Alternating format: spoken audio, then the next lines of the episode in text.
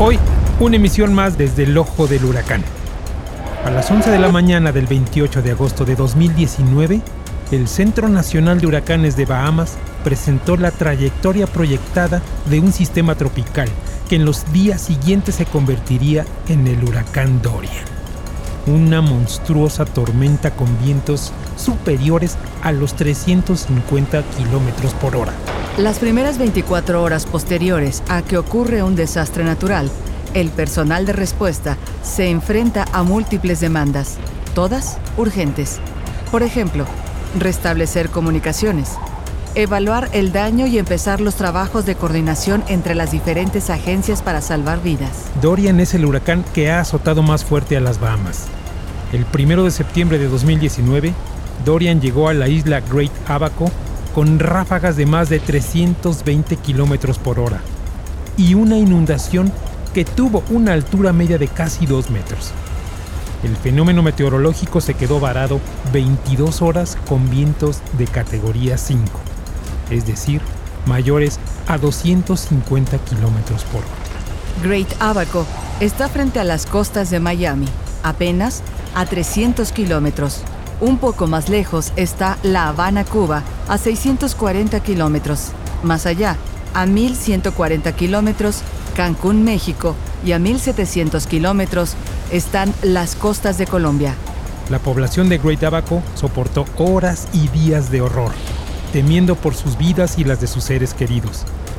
Abaco posee una población de casi 17.000 personas y según datos de Naciones Unidas, casi todas requirieron asistencia para acceder a comida y agua potable. El saldo que Dorian dejó en Great Abaco fue de 200 muertes, 245 personas desaparecidas y daños valorados en 3.400 millones de dólares, según el informe de 2020 de la Administración Nacional Oceánica Atmosférica.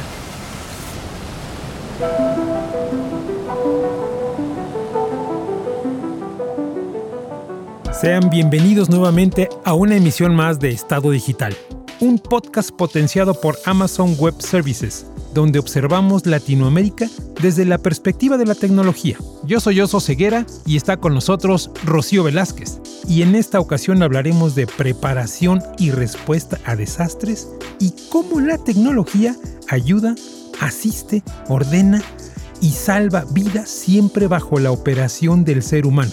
Claro está. En este episodio haremos memoria de lo que sucedió en zonas devastadas pero también recrearemos el terror que provoca un acto de la naturaleza frente al cual no hay prevención posible. Pero sí hace la diferencia la capacidad de preparación previa para atender un desastre natural. Cuando un desastre natural sucede, la información es clave y debe presentarse de forma sencilla y clara. Para eso sirve hoy la tecnología. Una vez que los meteorólogos detectan la formación de un huracán, en cuestión de horas, los equipos de respuesta deben recopilar herramientas, juntar y analizar datos rápidamente y conectarse con tomadores de decisión dentro y fuera de sus países para proteger a la ciudadanía. En un desastre natural, ciudades enteras pierden comunicación con el mundo. Reconectar las áreas afectadas es crucial en los últimos huracanes en el Caribe para crear una infraestructura de telecomunicación temporal, se ha usado un equipo llamado Snowball H. Es un servidor de aquellos que normalmente ocupa todo un piso de un edificio. Pero en este caso, toda esa capacidad de interconexión cabe en un maletín, como el que se coloca en la cabina de avión. Con este dispositivo, grupos voluntarios almacenan, procesan y transfieren datos. El Snowball Edge se usa para mover grandes cantidades de información en poco tiempo, hacia y desde la nube. También sirve para reemplazar efectivamente los centros de datos terrestres que pueden estar caídos o en riesgo durante condiciones de crisis cuando no hay conectividad. Con una capacidad de almacenamiento de 100 terabytes, este aparato proporciona capacidades de cómputo valiosas. 100 terabytes Eso es aproximadamente el tamaño de las existencias de texto digitalizado de la Biblioteca Central de la UNAM en México, la Biblioteca Nacional Mariano Moreno en Argentina, la Biblioteca Nacional de Colombia y la Biblioteca Nacional de Chile en conjunto. Además, proporciona una conectividad de red de hasta 40 GB para tratar casos de uso de transferencia y preprocesamiento de datos a gran escala su funcionamiento es simple. Una vez que se instala en la zona necesitada, el Snowball H recolecta toda la información de los dispositivos necesarios y después transfiere desde terabytes a petabytes de datos a la nube, cifrando todo el contenido para un viaje seguro. El primer paso en la respuesta ante desastres es restaurar la infraestructura de comunicaciones y análisis perdida para que nos explique cómo se usa la tecnología en América Latina y en particular cómo trabajaron tras el huracán Dorian, platicaremos con Pablo González de la Organización de los Estados Americanos, la OEA. Mira, el, departamento data del año 63, que empezó como un departamento de geografía y básicamente desde ese entonces eh, apoyamos a los estados en sus esfuerzos de eh, avanzar en políticas eh, y prácticas de desarrollo. Hoy hablamos de desarrollo sostenible, en su momento hablábamos de desarrollo regional, pero siempre, de alguna manera, siempre planteo que la OEA estuvo a la vanguardia de todo esto, porque ya hablábamos de cambio climático, ya hablábamos de racionalización energética, de conservación de suelos, etc. ¿Qué hace la OEA en caso de un desastre? Mira, para, responder, la, respuesta es un poco más compleja. Eh, creo que hay que pensar en, dos, en dos canales muy claros en la OEA. Por un lado, la OEA tiene una serie de instrumentos que apoyan a los estados a facilitar la ayuda mutua y la colaboración mutua. Eh, existe una convención interamericana para facilitar asistencia en caso de desastres que data de 1991, eh, que de alguna manera eh, establece principios básicos de, en, esta colaboración, como por ejemplo eh, cómo se pide, cómo se acepta y cómo, cómo se ofrece ayuda humanitaria. ¿Cómo se ayudan de la tecnología? de nuevo, la Secretaría General en, en, sí misma no, no, hace uso, si querés, de esas de tecnologías muy complejas, pero sí promovemos el uso. Eh, de hecho, nosotros tenemos eh, trabajos con Naciones Unidas alrededor del, del, UN Charter, que de alguna manera se activa en caso de desastres para que aquellos que tienen eh, imágenes satelitales o imágenes de, de sensoramiento remoto en general, sea satélite, sea drone, sean aviones, lo que sea, esa información queda disponible para, hacer, eh, para apoyar la asistencia. Eh, por supuesto, sistemas de información geográfica, eh, nosotros lo hemos venido implementando como parte de los programas de desarrollo. Hemos implementado, por ejemplo, en la cuenca del río San Juan. Yo soy personalmente especialista en sistemas de información geográfica y he participado en, en esas áreas en particular. Pablo, entiendo que recolectan imágenes con drones. Y por obvio que parezca, ¿cómo y para qué las usan? Danos un ejemplo, por favor. Bueno, en, el área de prevención y mitigación, por supuesto, desde monitoreo, por ejemplo, en el caso de inundaciones, ¿no? porque a veces pensamos en grandes desastres, pero lo que, no más, lo que más nos afecta, particularmente en Latinoamérica y el Caribe, son los eventos recurrentes de inundaciones y sequías. Eh, hoy en día las imágenes satelitales y otros sensoramientos remotos te permiten colectar información, no solo solamente imágenes visuales, donde por supuesto podés ver vegetación, podés ver procesos de deforestación que implican un riesgo en el aumento de los procesos o la aceleración de procesos de erosión y sedimentación que socavan los cauces y que por ende eh, reducen la capacidad de los ríos de carga, extienden áreas de inundación, etcétera, todo ese proceso.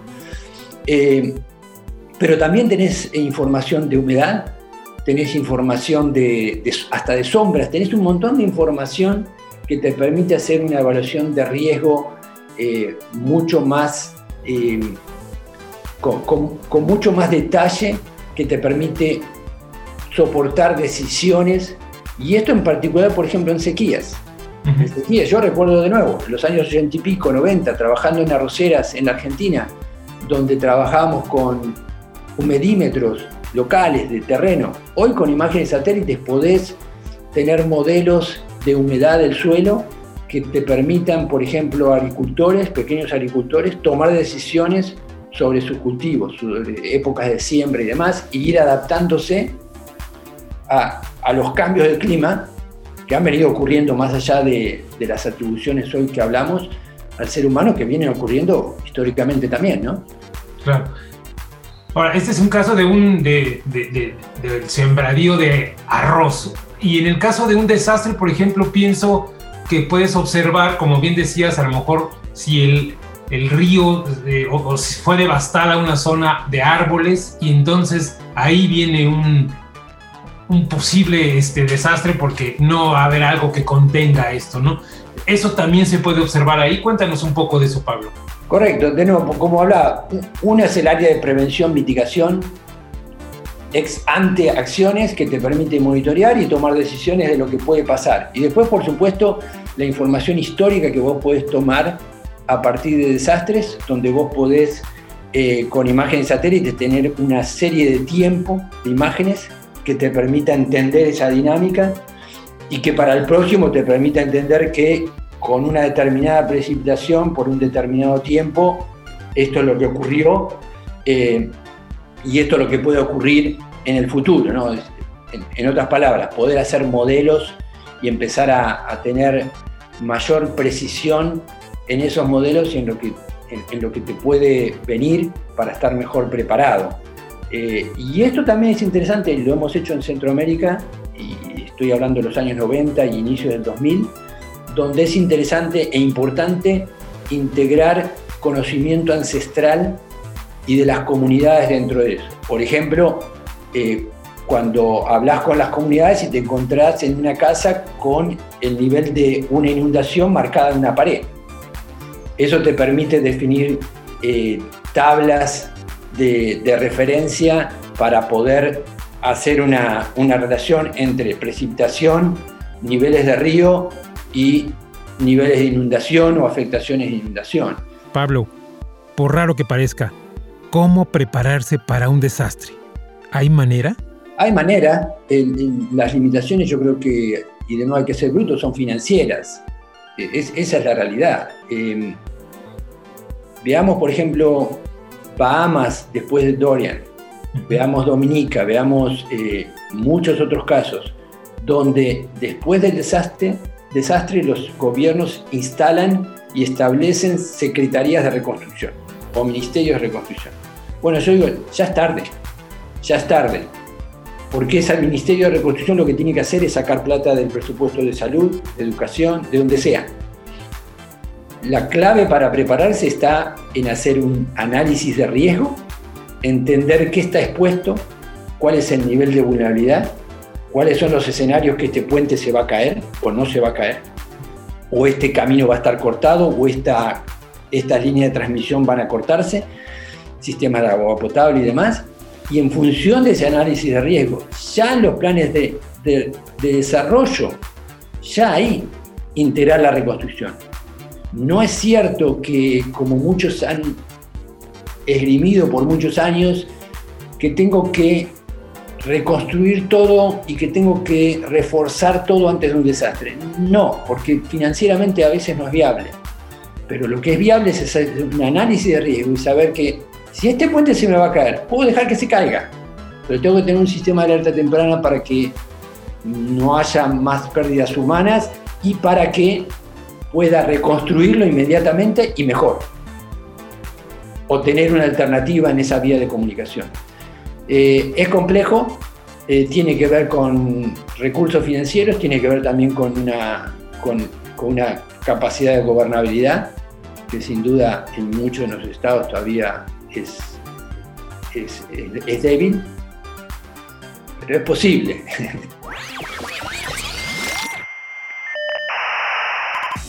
Ya dijimos que cada dispositivo Snowball H tiene aproximadamente el tamaño de una maleta pequeña y se le pueden conectar varios dispositivos, por lo que hace posible recopilar datos de mapas aéreos, imágenes de pacientes, datos oceanográficos y meteorológicos, en cualquier lugar, en todo el mundo. No es ciencia ficción, es ciencia y tecnología aplicada. Nada más. Desde los primeros días de OpenStreetMap, se anticipó que los datos de mapas abiertos y gratuitos serían de gran beneficio para la ayuda humanitaria. La idea fue probada durante el terremoto de Haití en 2010. Humanitarian OpenStreetMap Team, HOT, se incorporó inmediatamente después, agosto de 2010, como una organización sin fines de lucro de Estados Unidos y luego se convirtió en una organización de ayuda en 2013. Hablaremos con Doug Bringerson de NetHope, parte del equipo de Humanitarian OpenStreet Team. Hello, my name is, uh, Doug Hola, mi nombre es Doug Bringerson uh, y trabajo para NetHope, una ONG uh, sin fines de lucro que opera en todo el mundo. Yo soy el gerente del programa de preparación y respuesta ante emergencias. Gracias, Doug. Por favor, responde mi primera pregunta. ¿Cuál es la misión de NetHope? La misión de NetHope es básicamente asegurar que sus miembros y todo el sector sin fines de lucro pueda ser efectivo y eficiente. La misión de NetHope es básicamente asegurar que sus miembros y todo el sector sin fines de lucro pueda ser efectivo y eficiente. Nos ayudamos a acelerar el impacto para que este sea mayúsculo a través del uso de la tecnología. NetHope es un consorcio de 60 de las más grandes organizaciones humanitarias en todo el mundo y nos aliamos con las más grandes empresas de tecnología. Así que parte de nuestros miembros, para darles una muestra de quienes están con nosotros, son AmeriCares, Direct Relief, uh, Goal, Red uh, Crescent, uh, representando a la Cruz Roja,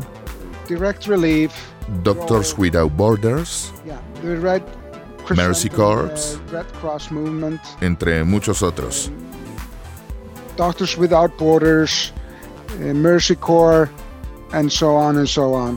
So basically the biggest Así que básicamente, las ONGs más grandes del mundo están asociadas con nosotros, así como algunas de las más grandes empresas de tecnología como Cisco Systems, Facebook, Google, AWS, Microsoft, entre otras. Y básicamente somos un conector entre estos dos grupos de organismos con un impacto colectivo para hacer mejor las cosas. Esa es básicamente nuestra misión. ¿Cómo trabaja NetHope? Ya mencionaste la alianza que mantienen con las empresas de tecnología. Ahora explíquenos cómo trabajan. Todos buscamos el uh, impacto colectivo. Así que realmente creemos uh, que uno más uno es más que dos. Así que cuando dos organizaciones o dos compañías se juntan, uh, la colaboración arroja algo más que lo que podrían lograr dos entidades al trabajar de manera independiente.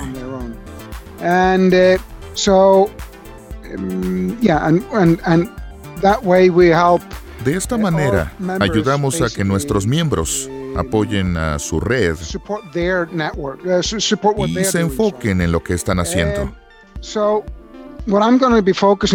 Lo que quiero exponer hoy es nuestro pilar de emergencia, preparación y respuesta. Y es que tenemos diferentes pilares que nos componen. Hoy explicaré el pilar de emergencia, preparación y respuesta. ¿Y qué es? nosotros monitoreamos las emergencias potenciales que podrían ocurrir en todo el mundo. Así que compilamos información de los miembros de la organización, ONGs, organizaciones humanitarias, la ONU y también organismos gubernamentales. Y combinamos esos datos en información para nuestros miembros. De esta manera podemos ayudarlos en lo que hacen.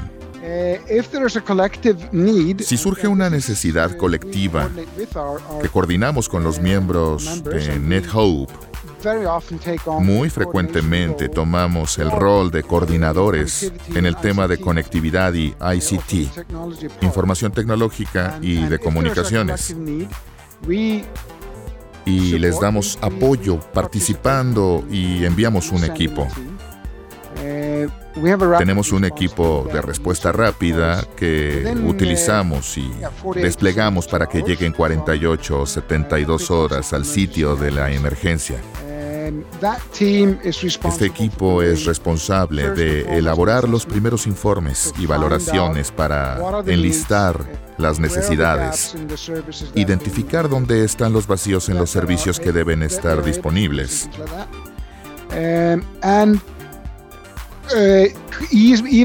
Eh, incluso se encargan de conectar lugares importantes, como por ejemplo centros de operación de emergencia, para los hubs humanitarios y proveer conectividad a los miembros de nuestra red,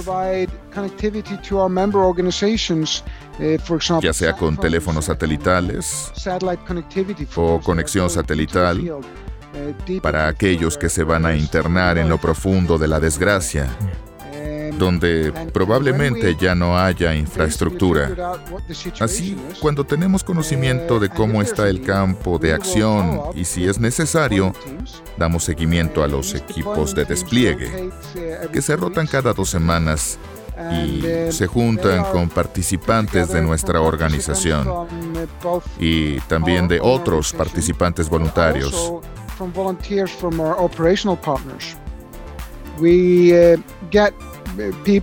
Incluimos gente de empresas como Cisco Systems, Facebook, Google o AWS para que desplieguen con nosotros. Y mano a mano, toda esta tecnología para ayudar a nuestros miembros. Eh, También tenemos participantes de las organizaciones participantes. y de esta manera estamos listos para construir equipos efectivos de especialistas que estén preparados para arribar al sitio y proveer la tecnología que se requiere. Lo que usualmente hacemos es instalar redes Wi-Fi y proveer energía proveniente del sol y cosas por el estilo. Las redes Wi-Fi las ubicamos donde no hay manera de conectarse o no hay energía eléctrica. Ustedes llevan la tecnología y la ponen desde cero. ¿Por qué importa la tecnología, Tag? ¿Cuál es la primera cosa que haces cuando necesitas información? Hoy tomamos el celular, googleamos, sabemos dónde buscar esos datos. Hoy la conectividad está en un punto crucial en la respuesta a emergencias y ha tomado un papel preponderante. Esto es porque necesitamos coordinar todos los datos. Eh, Requerimos coordinar entre organizaciones. Así que para tener la ayuda correcta donde se necesita, tenemos que saber dónde hay que llevarla. Necesitamos que la información fluya en el campo de acción entre quienes tratan de coordinarla y también para no duplicar esfuerzos. Esto es lo que hemos visto a través de los años en la respuesta a emergencias. Y siempre ha sido un factor crítico. Y es básicamente tener la ayuda correcta. en el lugar necesario. y una sola vez.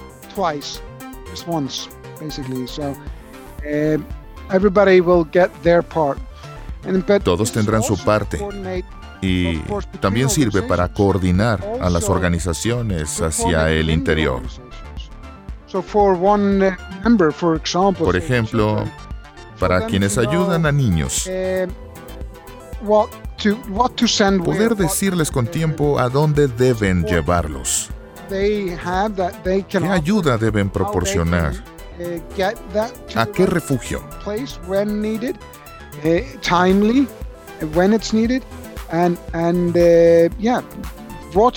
También es útil para la distribución, que siempre ha sido un problema. pues ocurre que en algunos lugares ya tienen agua de sobra y en otros no han recibido el líquido. Este es un típico caso en la respuesta a emergencias y ahí es donde la tecnología nos resulta útil para coordinar estas entregas, pues llevamos la ayuda a donde se necesita. Pero hay otro punto crítico aquí la información para la población afectada. ¿A dónde pueden ir para ser atendidos? ¿Cómo pueden saber a dónde dirigirse para recibir lo que necesitan? Sea comida, agua, ropa o refugio o lo que sea. De esta manera, ellos pueden ayudarse por sí solos y no requieren que alguien les diga qué hacer. Eh, Otro asunto del que nos sentimos muy orgullosos, porque lo hacemos, es que proveemos información como ayuda. Tratamos de que alguien aporte información local sobre lo que está pasando o a dónde deben dirigirse si necesitan soporte psicosocial o a dónde dirigirse si necesitan comer o si necesitan ropa o refugio. Y que toda esta información sea clara para que ellos puedan auxiliarse. Última pregunta, Dag. ¿Cómo puede ayudar la gente a NetHope? Hay varias maneras. La mejor quizá es ir a nuestra página en Facebook, diagonal nethope.org o acudir a nuestra página web nethope.org. Gracias por estar con nosotros en Estado Digital.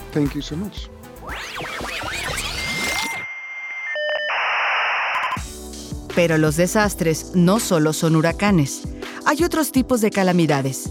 Terremotos, erupciones volcánicas, maremotos, deslizamientos, inundaciones, fenómenos atmosféricos, tornados, tormentas eléctricas, incendios forestales, entre otros. Los desastres naturales son desafortunados e inevitables. Son resultado de las fuerzas del clima y la geología. Según datos de la Oficina de Reducción de Riesgos por Desastres de la ONU, durante los últimos 20 años, de 2000 a 2019, se registraron 7.348 catástrofes en todo el mundo, casi el doble que la veintena de años previos. Estos terribles episodios cegaron 1.23 millones de vidas, un promedio de 60.000 por año. Como si desaparecieran San Andrés Tuxtla Veracruz en México, o Villa Carlos Paz Córdoba en Argentina, o Talara Arequipa en Perú. Los desastres afectaron a más de 4 mil millones de personas, muchas en más de una ocasión. Además, provocaron casi 3 mil millones de dólares en pérdidas económicas en todo el mundo. Esta cifra son los presupuestos anuales juntos de la Universidad Nacional de Colombia y el de las universidades en Argentina. Este mismo reporte indica que en el top 10 de los países que más daños económicos tuvieron, 9 están en América Latina. Es por eso que resulta vital prepararnos en nuestra región para aplicar herramientas tecnológicas. Y es alentador que los avances tecnológicos ayuden a reducir los impactos sobre la gente. La tecnología que usamos cotidianamente puede salvarnos la vida ante un desastre natural. Pero más importante aún es trabajar para estar preparados en caso de cualquier catástrofe. Muchísimas gracias por acompañarnos. Recuerden que pueden volver a escuchar este programa y los pasados en Amazon Music, iTunes y Spotify. Seguimos en contacto. Estado Digital es una producción de Hook Audio Editorial, grabado y editado en Harp Studio por Uriel Eskenazi. México Media Lab se encargó de la producción, Rocío Velázquez estuvo en la voz y Oso Ceguera en la coordinación de invitados. Para mayor información, pueden visitarnos en estadodigital.info. Hasta la próxima.